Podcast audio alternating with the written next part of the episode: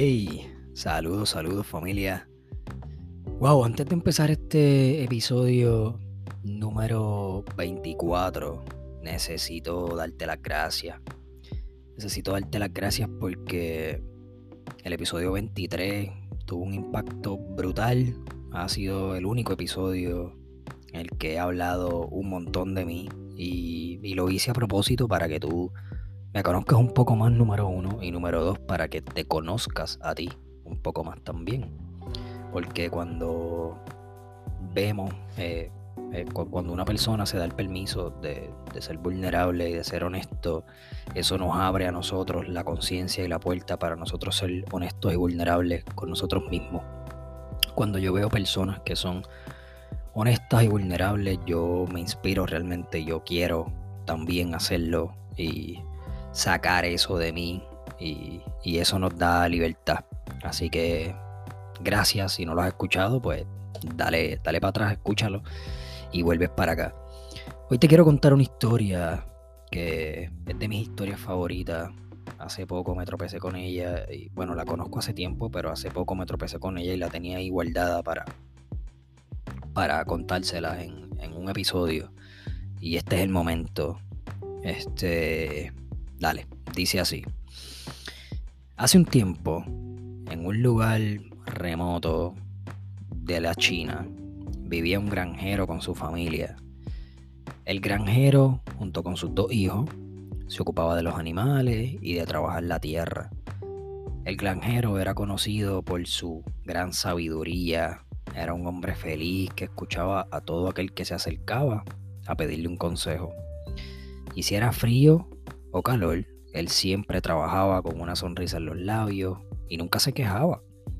En ocasiones, sus hijos lo ponían a prueba porque, sobre todo el pequeño, era muy curioso, aventurero y travieso.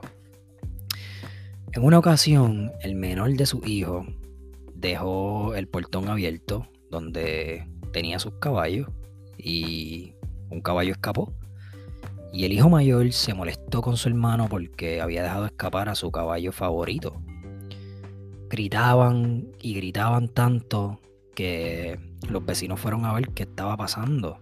Al darse cuenta que se le escapó el caballo favorito, empezaron a gritarle comentarios al granjero como que, wow, qué desgracia, qué mala suerte, perdiste un caballo tan valioso y comentarios así.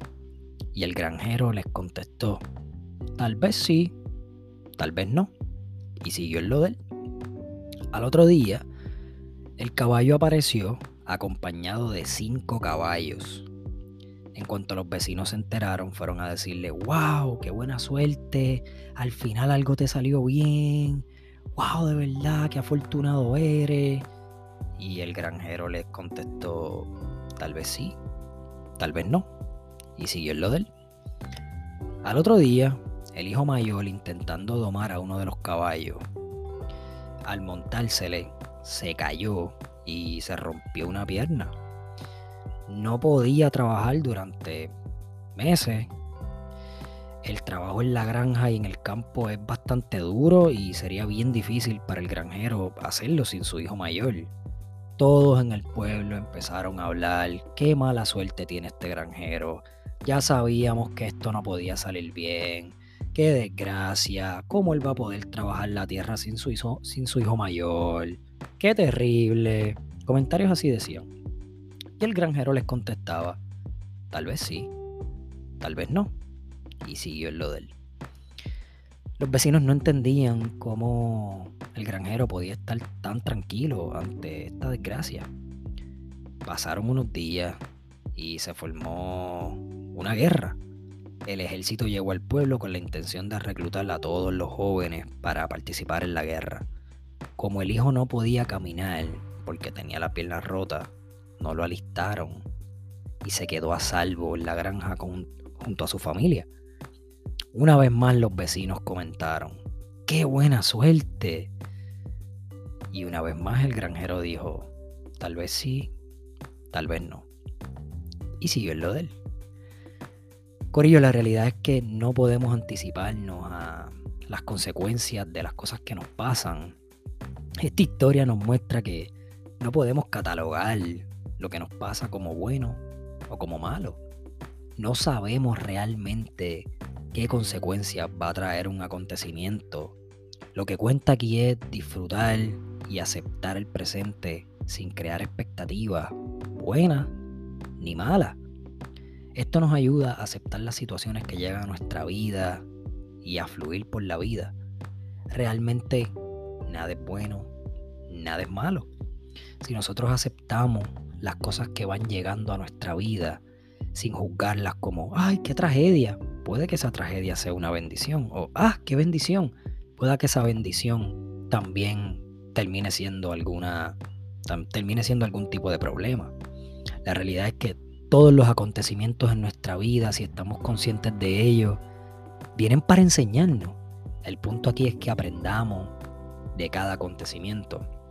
Por ejemplo, el otro día le estaba diciendo a alguien, mira, eh, dime lo que hay, todo bien, porque cuando nosotros nos saludamos, nos decimos como que dímelo todo bien y la persona contesta, sí, bien, y tú, ya es como automático. Pero si no estás bien, lo que yo le dije a esta persona como que estás bien, porque si estás mal, si estás molesto, si estás triste, lo puedes decir. ¿Sabes? Podemos decir como que, ah, estoy triste, pero estoy bregando con eso. Ah, estoy molesto, pero estoy bregando con eso. Pero estoy aprendiendo de eso, pero lo estoy entendiendo. Ser un poquito más honestos con nosotros mismos en cuanto a cómo nos sentimos también nos va a ayudar a que los demás nos entiendan, nos va a ayudar a entendernos nosotros, nos va a ayudar a aprender también. No es hacer un drama por ahí de que, ah, qué triste estoy, qué molesto estoy, pero simplemente aceptar la emoción que estamos sintiendo como parte del proceso y seguir en lo de nosotros, como mismo el granjero aceptó que se le perdió el caballo, imagínate, y llegaron cinco caballos. Aceptó que al, que al hijo se le rompió la pierna y no tuvo que ir a la guerra.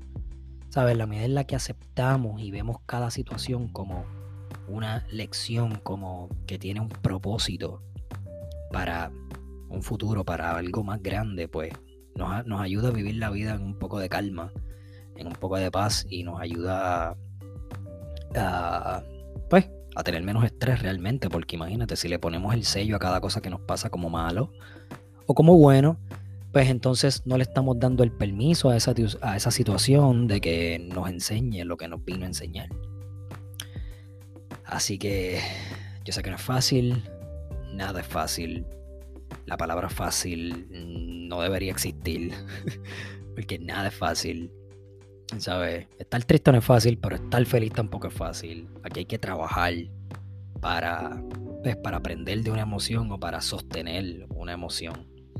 Así que no es fácil, yo lo sé. Nada es fácil, todo es trabajo, todo es estar consciente, estar presente, seguir en la obra, meterle mano y no bajarle, no quitarse, continuar porque de eso se trata, ese es el propósito de todo esto, seguir en el camino para madurar, para crecer y para siempre buscar nuestra mejor versión. Alright, gracias familia. Dale.